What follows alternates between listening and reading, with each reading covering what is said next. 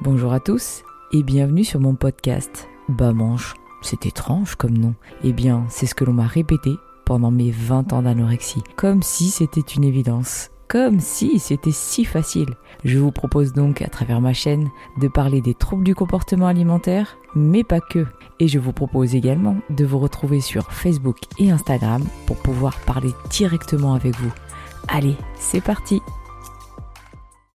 Dans cet épisode, je voulais parler plus spécifiquement des mécanismes de l'installation de l'anorexie, notamment ce qui se passe dans la tête lorsque tout flanche, lorsqu'on passe de l'autre côté. Alors l'anorexie, pourquoi? Parce que j'y suis passée et du coup c'est quand même beaucoup plus facile pour moi d'en parler et de parler de mon cas, notamment comment je suis tombée dans l'anorexie. Je trouve que ce sujet est très peu abordé en fait. On parle de l'anorexie euh, dans sa globalité, euh, euh, comment on le vit au quotidien, mais pas comment on est tombé dedans. Je voulais partager mon expérience pour vous dire moi personnellement comment bah, je suis tombée dans ce, cette psychique, cette, ce désastre et cette descente aux enfers. Allons-y. Au début, on est toujours pareil. On a toujours ce manque de confiance en soi. Euh, des petites euh, remarques de personnes lorsqu'on est un petit peu forte. On n'est pas forcément euh, dans l'obésité ou dans le surpoids, mais on a un tel manque de confiance en soi qu'on paraît énorme et qu'on paraît effacé. Et du coup, moi, ça a été ça. C'est-à-dire que j'ai toujours été un garçon manqué, je m'habillais comme un garçon manqué, je me coiffais comme un garçon manqué. J'avais un peu de rondeur, mais bon, pas non plus j'étais pas obèse, quoi. J'avais un peu de rondeur. Et c'est parti du fait qu'un jour, un médecin m'a dit Bah écoutez, euh, vous êtes au-dessus de la. Enfin, plutôt a dit à ma mère, pardon, que j'étais au-dessus euh, de la courbe de poids et qu'il va falloir que je fasse attention, que je fasse un petit peu plus attention à mon alimentation. Et du coup, ma mère, bon, pas non plus la personne qui était à fond dans les régimes, me dit bon bah écoute, on va faire un petit peu plus attention au sucre notamment. Et j'ai commencé par ça, en fait, à faire un petit peu attention. Et donc j'ai perdu un peu de poids, vraiment un tout petit peu de poids. Mais j'ai vu que mon entourage l'avait remarqué, notamment euh, bah, ma famille, qui euh, me disait que j'étais un petit peu plus élégante, que j'avais perdu un petit peu de poids. Et mine de rien, toutes ces petites remarques, euh, ça te va bien, tu es plus élégante, bah, ça a fait que j'ai pris un petit peu plus confiance en moi et j'ai voulu bah, arrêter de m'habiller comme un garçon et passer à l'aspect un petit peu plus féminin. Donc j'ai commencé par m'acheter des petites choses un petit peu plus moulantes. Donc on m'a fait un petit peu plus de remarques. J'ai voulu détacher mes cheveux. Donc on m'a fait un petit peu plus de remarques positives, hein, les remarques que j'entends.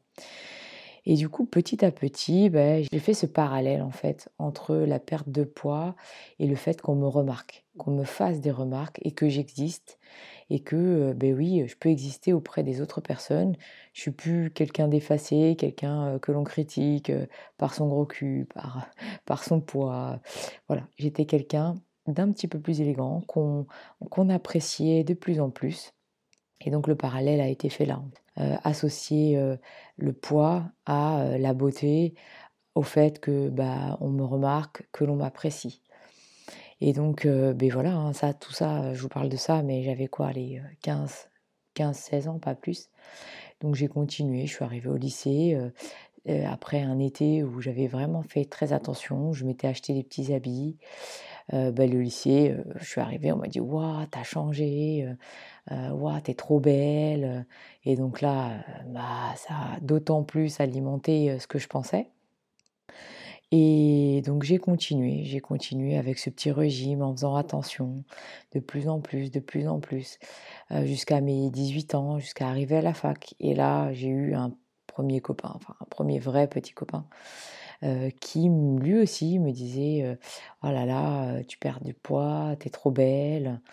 Et donc, ça n'a fait que engrainer un peu ce que je pensais. Donc, j'ai continué à vouloir perdre du poids pour lui plaire, à perdre du poids pour plaire aux autres. Et là, la petite voix s'installait. Eh oui, la fameuse petite voix dont je vous ai déjà parlé lors de mon premier épisode. La petite voix qui me dit ne mange pas ci, ne mange pas ça. Et j'ai continué comme ça. Alors, ça, a pris des années hein, à s'installer de mes 15 ans jusqu'à mes allez, j'ai atteint mon pic extrême, je devais avoir 25 ans. Donc quand même, 10 hein, ans d'installation. Et je pense que l'année qui a été la pire, où j'ai vraiment beaucoup, beaucoup maigri, c'était mes années de fac après le DUT. Donc après le DUT, donc bac plus 2 à la fac, je suis arrivée en IUP Finance. Et là, ce qui s'est passé, c'est que les finances m'allaient pas du tout. J'aimais les chiffres, hein, c'est pas ça du tout, mais j'ai continué en IUP Finance pour suivre le parcours de mes copines, tout simplement en DUT. Elles étaient toutes en DUT. Et du coup, elles sont toutes parties en IUP. Et moi, j'adorais hein, mes copines, j'adore l'aspect social. je n'aime pas être seule, pas du tout. Et du coup, bah, je les ai suivies en finance. Première année, j'ai fait une super année, mais je sentais qu'il y avait quelque chose qui me plaisait pas. Il y avait beaucoup de pression, beaucoup de, de concurrence, les chiffres, être seule avec les chiffres, ne pas avoir d'interaction avec les autres, sauf pour travailler à la bibliothèque. Il me manquait quelque chose et je pense que j'ai commencé une mini dépression aussi. Et puis je me suis isolée petit à petit, je m'isolais dans mon poids. Je voulais perdre de plus en plus. Et j'étais comme isolée face à mon poids. Je voulais bah, atteindre un chiffre de plus en plus bas. Je voyais que ça. Le poids sur ma balance, je voyais que les chiffres. Chiffres que je voulais d'autant plus bas en fait. À chaque fois que je perdais un kilo, c'était comme une victoire pour moi. Je ne sais pas comment l'expliquer, mais oui, je voulais aller vraiment toujours plus bas, avoir toujours ces chiffres au plus bas. J'étais omnibulée par les chiffres. Donc entre-temps, bien évidemment, j'ai changé de copain. Hein. J'avais changé de copain. J'étais avec un, autre petit copain et c'était d'autant plus sérieux. Hein. Je suis restée 3-4 ans avec lui et il a subi un peu tout ça sans rien me dire. Hein. Il m'a jamais valorisé par rapport à mon poids. Il m'a jamais critiqué. C'est pas, je remets pas du tout en cause sa façon d'avoir géré cette anorexie, mais c'était moi. J'étais dedans et j'étais toute seule dans mon truc. J'étais isolée. Voilà, même mes copines de l'époque comprenaient pas, me disaient rien, mais j'étais toute seule dans ma bulle. Je voulais vraiment aller au plus bas, aller au plus bas, aller au plus bas. Je m'étais donné euh, cet objectif euh, d'aller plus bas. Et arrive un moment, bah oui, aller plus bas, bah, je suis arrivée euh, très bas. Hein. Je suis arrivée à 32 kilos. Et là, je ne sais pas, voilà, pourquoi je suis arrivée à 32 kilos et, et, je m'en apercevais pas. physiquement, je ne voyais pas mon physique amaigri, je ne sais pas comment l'expliquer. Même si on me prenait en photo, euh, et aujourd'hui encore, je vois des photos de moi, je suis partie en République dominicaine, je faisais des photos de moi euh, en maillot de bain, euh, pas à 32, parce que 32, j'ai été hospitalisée, mais des photos de moi à 36 kilos. Aujourd'hui, je constate que c'était horrible, mais à l'époque, j'en avais rien à faire. Mon père, quand il voyait les photos que j'avais prises en, République dominicaine, mais il pleurait, je ne comprenais pas pourquoi il pleurait. Je dis, vas-y, il abuse, tu vois. Voilà. Mais comme je vous l'ai dit dans mon premier épisode, mon déclic, ça a été euh, bah, ma fameuse grand-mère qui j'avais honte d'aller la voir parce que bah, en fait euh, j'ai compris que j'avais honte d'être comme j'étais au final et mon vrai déclic ça a été de me dire mais en fait je vais mourir c'est ça qui m'a tout euh, qui a fait basculer le tout c'est de me dire tu veux vraiment mourir? Là, sérieusement, tu veux abandonner tout le monde, tout le monde autour de toi, ta famille, ta grand-mère, tes cousines, tes amis? Est-ce que c'est ça que tu veux? Mourir? Et à cette question, bah, j'y ai vite répondu. J'ai dit non, je veux pas mourir. Je veux pas abandonner tout le monde, je veux continuer à vivre. Mais comment faire? Comment faire quand on est à 32 kilos et qu'on veut continuer à vivre et qu'on a une voix dans sa tête qui nous dit de pas manger, qui nous culpabilise dès qu'on met un truc dans la bouche, parce que c'est horrible, hein, cette voix, elle est horrible.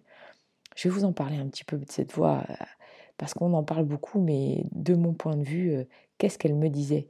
Cette petite voix, elle calculait tout, toutes les calories que j'ingérais. Elle calculait le moment où j'allais les manger. Elle calculait euh, tout. Voilà, c'est-à-dire que elle calculait le fait que bah, si je le mangeais à l'instant T, bah, je ne pourrais pas manger autre chose. Donc elle me disait attends, attends, ne mange pas tout de suite, ne mange pas tout de suite. J'attendais vraiment jusqu'au maximum, jusqu'au au point où vraiment j'avais tellement faim que j'allais m'évanouir pour pouvoir manger. Et je mangeais, allez, rien du tout, hein. un kiwi, une orange, des choses très à très basse calorie, hein, parce que je savais La petite voix savait tout calculer. Et je reportais mon premier repas au plus tard de la journée. Je crois que mes premiers repas étaient à midi, 13h. Donc c'est pour ça que j'essayais de me lever le plus tard dans la matinée. Donc je mangeais un premier repas, ça pouvait être un kiwi, une orange. Ensuite, je mangeais mon deuxième repas quand mon corps, quand j'en pouvais plus, quand j'étais limite à tomber dans les pommes. Et il devait être 19h au repas du soir. Et là, je mangeais aller du concombre, de la salade, des choses très très très peu caloriques. Quand j'avais faim le soir pour pouvoir dormir, je m'alimentais avec du chaud. Donc après, j'ai pas trop envie d'aller dans le détail, j'ai pas envie que mon podcast soit pris dans le mauvais sens, dans le sens où, tiens, elle va me donner des astuces, le podcast, des trucs et astuces des anorexiques. Donc j'irai pas plus loin dans tout ça. Juste vous dire que ben, j'étais très maline et que j'arrivais à faire en sorte de manger toujours moins et de reporter mes repas. Et cette petite voix me, me le disait, me, me, donnait les, tous les détails. Et donc cette petite voix, quand on veut s'en sortir, c'est d'autant plus compliqué parce qu'elle est maline et elle sait comment faire pour manger moins et toujours vous mettre dans la voie du manger moins. Mais quand on veut s'en sortir, cette petite voix, elle nous tombe toujours sur le bas. Et quand on veut s'en sortir, malheureusement, on a une autre petite voix qui arrive et qui nous dit arrête de l'écouter, arrête, mange, mange. Et ça, c'est la petite voix qui est là pour qu'on vive et pour qu'on atteigne les objectifs qu'on s'est fixés, nos objectifs de vie. Et je reviendrai là-dessus parce que lors de mon premier podcast, j'ai dit que ça a été euh, ma solution et je pense que ça peut être la solution de, plusieurs personnes, dans le sens où quand on sait pourquoi on vit, le but que l'on a dans notre vie, eh bien, tout est gagné. Et après, c'est une question de temps et c'est une question de, faire en sorte qu'on arrive à manger et à regagner du poids. Mais quand on a cet objectif dans la tête, tout est gagné. Et je l'ai dit aussi euh, dans mon premier podcast, mais imaginez-vous, si on vous donnait la date de votre mort. On vous dit, bah voilà, tu sais que tu vas mourir à telle date. Bah, qu'est-ce que vous faites? C'est quoi vos projets? Est-ce que vous attendez votre mort les bras croisés? Ou vous essayez de faire un maximum de choses dans votre vie pour vivre? Mais là, c'est pareil. Quand on est dans l'anorexie, on ne connaît pas la date de notre mort, mais on sait qu'on va mourir. Parce qu'à 32 kilos, ou à 35, ou à 34, pour 1m70, on ne peut pas vivre comme ça. Le corps, il lâche. Il est en mode survie, oui, mais jusqu'à quand? Et donc ça, j'ai eu mon déclic, comme ça. Bah, parce que euh, j'ai vu ma grand-mère qui a, vu la mort en moi et ça m'a fait tellement de peine que j'ai eu ce déclic-là. Après, ça peut être votre déclic à vous. Et je pourrais pas vous dire qu'est-ce que votre déclic. Je suis désolée. Parce que quand j'étais à l'hôpital, euh, on m'a dit, euh, bah, écoute, un jour tu arriveras à manger et tu verras, je ne peux pas te dire quand, mais tu l'auras, ton déclic à toi. Pour manger, bien évidemment, parce que mon déclic euh, pour euh, vivre, je l'avais déjà eu bien avant. Mais pour manger, après, c'est pareil. C'est plein euh, d'astuces, c'est plein de, petites choses qu'on se dit et qui sont personnelles, malheureusement. Donc je ne pourrais pas vous donner la solution miracle et vous dire, bah voilà, dans cette boîte, bah, j'ai votre solution pour l'anorexie, c'est ça, ça, ça. Non, malheureusement, chacun sa vie, chacun ses buts de vie. La seule chose que je peux vous dire, c'est concentrez-vous là-dessus. Concentrez-vous sur qu'est-ce qui vous motive à vivre. Est-ce que c'est vos amis? Est-ce que c'est un projet? Est-ce que c'est quelque chose que vous avez toujours voulu faire? Des études que vous, avez toujours voulu poursuivre? Un métier que vous voulez toujours faire? Ou tout simplement vivre avec vos amis, sortir, euh, faire telle activité, faire tel voyage? Chacun son but dans la vie. Et il faudra vous accrocher à ça quotidiennement, tous les jours, pour faire en sorte que cette petite voix du diable arrête de vous dire de maigrir et que l'autre voix puisse prendre le relais et puisse être euh, votre meilleur allié. Alors maintenant, je vais plus particulièrement parler à ceux qui accompagnent les anorexiques. Parce que oui, c'est très important, les personnes qui sont autour de nous. Moi, je sais que tant que je n'ai pas eu ce fameux déclic de vivre, toutes les personnes qui m'ont accompagné avant cela, que ce soit mes parents, que ce soit mes amis, que ce soit mon petit ami ou tous les personnels soignants, psychiatres notamment, ou docteurs, je les écoutais pas. Je les écoutais pas pourquoi? Parce que ils avaient ce don de m'énerver, tout simplement, à me donner des, des leçons sur des choses qu'ils comprenaient pas en fait. Même le psychiatre, en gros, il me disait Mais vous vous êtes pas vu dans la glace, regardez-vous dans la glace, on se regardait ensemble dans la glace. Mais moi, je voyais rien, mon gars. Moi, tout ce que je voulais, c'était maigrir. Donc, tais-toi, tu me comprends pas. Mon père aussi, alors je parle très peu de ma mère, puisque ma mère n'a pas été trop dans le jugement. Elle était là, je savais qu'elle était là, elle était là pour moi, mais elle m'a pas trop jugé. Mon père, par contre, a voulu m'aider à sa façon. Malheureusement, c'était pas la bonne façon. Je me rappelle qu'il venait de me réveiller le matin parce qu'il savait très bien que je me levais très tard pour manger très tard. Donc il venait avec un plateau repas en me disant tu manges maintenant, à me forcer. Enfin voilà, avec toute la délicatesse euh, d'un père portugais. Hein. Euh, mange, mange, mange, mais pourquoi tu fais ça? Arrête, mange, mange. Tous les gens autour de moi étaient là, mais mange, mais mange, pourquoi tu manges pas? Pourquoi tu fais ça? Sonia, tu t'es vue, mais mange. Mais alors, arrêtez, réellement, arrêtez de faire ça. Puisque plus vous me disiez de manger, et moins je mange. Ce qui a marché le plus pour moi, et toutes les personnes aujourd'hui qui sont avec moi et qui m'ont accompagné dans mon anorexie le plus simplement possible, mais c'est les personnes qui sont restées à côté de moi, qui ont vécu mon anorexie sans m'en parler, qui ont passé des moments de joie avec moi, qui m'ont accompagné, qui ont voulu vivre avec moi tout simplement, sans porter de jugement, sans vouloir que je mange, qui se sont adaptés tout simplement à mon mode de vie et qui m'ont montré que quoi qu'il en soit, quoi que je décide, ils seraient là. Ils vivraient avec moi, ils passeraient des moments de vie avec moi et qu'ils n'étaient pas là pour me juger. Alors bien évidemment, euh, euh, ça reste des êtres humains, des êtres humains avec de la peine, des êtres humains qui, veulent euh, bah, qu'on s'en sorte, qui veulent qu'on vive, je voyais leur regard de peine et de tristesse. Bien évidemment, je le voyais ce regard-là, mais ils ne portaient pas en parole et en geste. Ils étaient tout simplement là pour me donner goût à la vie et me dire, sans me le dire, mais reste avec nous, tout simplement, reste avec nous, vis avec nous. Et ces gens-là, ça a été les gens les plus importants et qui m'ont le plus aidé dans les moments les plus bas de mon anorexie. Donc vous qui accompagnez un anorexique, peut-être vous, parents, qui subissez l'anorexie de vos enfants, je sais que c'est très dur. C'est, c'est le pire qu'on puisse euh, avoir avec euh, son enfant. vous voyez, je trouve même pas les mots parce que je m'imagine moi avec mes filles. Et moi-même étant anorexique, je ne sais pas comment je pourrais gérer l'anorexie de mes filles, pour vous dire, juste peut-être en me remémorant tout ce que mes parents ont fait et qu'ils ne m'ont pas aidé. Peut-être, ça peut être la solution. En tous les cas, je serai là pour elles. Je serai disponible pour communiquer sans les forcer. Je leur dirai que je suis là et que je serai là toute leur vie, tout simplement.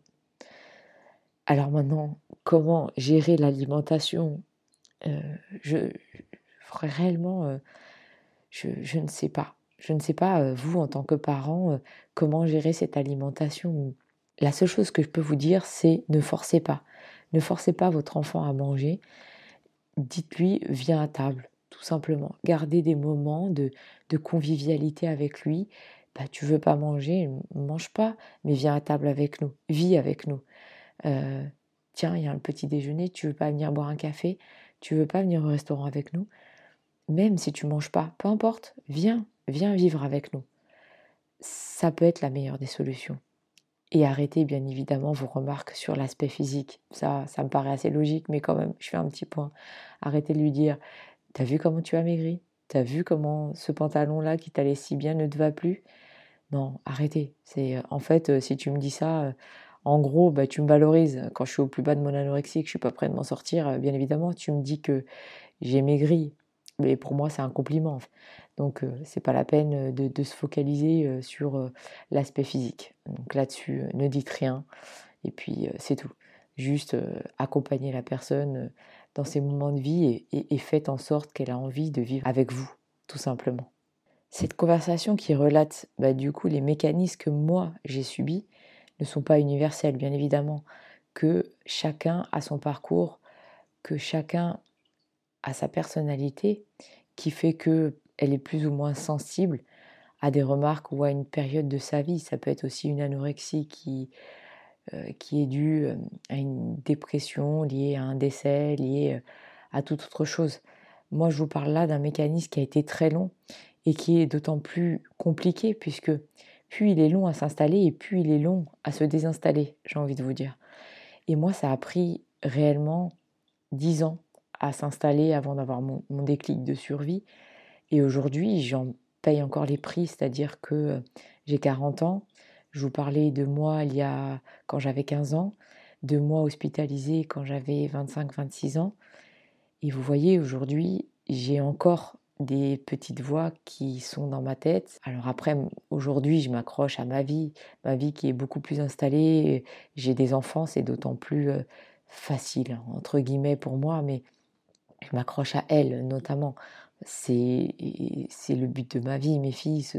C'est vraiment, si, on ne peut pas s'accrocher à ses propres enfants, là, je ne sais pas à quoi on peut s'accrocher en fait. C'est qu'au début, bah, il faut s'accrocher avec ce que l'on a. Hein, et j'avais pas grand-chose, juste mes amis et l'envie de vivre. Et petit à petit, je me suis accrochée à mon mari, à mon mari qui m'aimait, à mon mari qui m'accompagnait. Et je me suis accrochée à ma volonté d'avoir des enfants. Ça aussi. Alors, ça a été une des solutions euh, qui a été euh, la plus, euh, qui m'a fait basculer de l'autre côté, ça a été d'avoir mes enfants et le fait de vouloir des enfants. Parce que pour vouloir des enfants, ben, on ne peut pas vouloir des enfants à 42 kilos, c'est pas possible. Niveau hormonal, c'est pas possible. niveau physique, c'est pas possible. Alors je dis c'est pas possible, peut-être que c'est possible. Hein. Je suis pas médecin non plus. Mais voilà, moi ça a été la condition pour avoir des enfants, c'était de prendre du poids. Et pour prendre du poids, bah, il n'y a pas 36 000 solutions. Et à partir de là, j'ai envie de vous dire, ça a été beaucoup plus facile pour moi. Puisque bah, quand j'avais ce but dans, ma tête d'avoir des enfants et quand j'ai eu mes filles, c'est d'autant plus facile. Bon, après, maintenant, mes filles sont un peu plus grandes. je peux, j'ai reperdu du poids hein, par rapport à quand je les ai eues.